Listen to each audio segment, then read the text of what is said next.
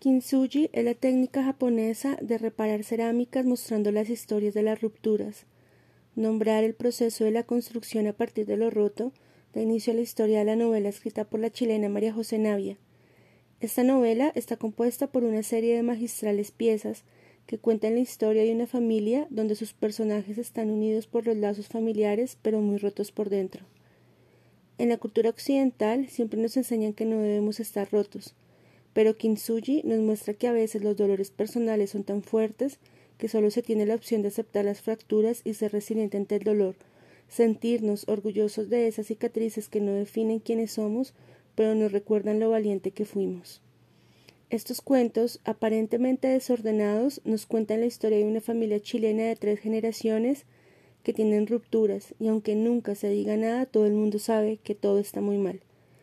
El primer capítulo encontramos a la tía desastre que está cuidando a sus tres sobrinos, hijos de su hermana Carolina. Su esposo los ha abandonado y nadie habla de eso ni dice nada, tal vez intentando olvidar, simplemente para que no duela. Su hijo Tomás, el mayor, ha construido una barrera de libros. Su hija Sofía intenta llamar la atención de sus padres y el hijo menor Eduardo nace en una familia que ya no se conoce entre sí. Es muy doloroso encontrarnos esos personajes que han nacido rotos y que intentan unirse con otros individuos y al final terminan por romperse un poco más. Es así como esta familia unida de sangre pero dividida de corazón marca su destino en el estar rotos y no poder repararse al mejor estilo que en suyo. Es probable que solo al aceptar esa ausencia y ruptura empiece la verdadera sanación y podamos empezar a cicatrizar.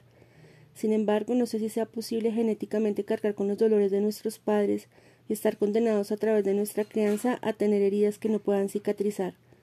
La madre Carolina intenta hacer que sus hijos no se den cuenta del abandono de su padre, y eso me pone a pensar un poco en mi madre y en todos los padres que tienen relaciones incompletas con hijos pequeños y no quieren romper la magia de las familias perfectas.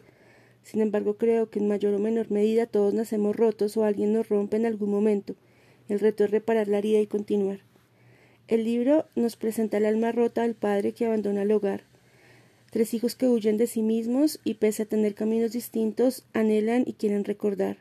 La abuela Carolina, su nieta, sus hijos y la resignificación del abandono cuando ya no queda nada que aprender.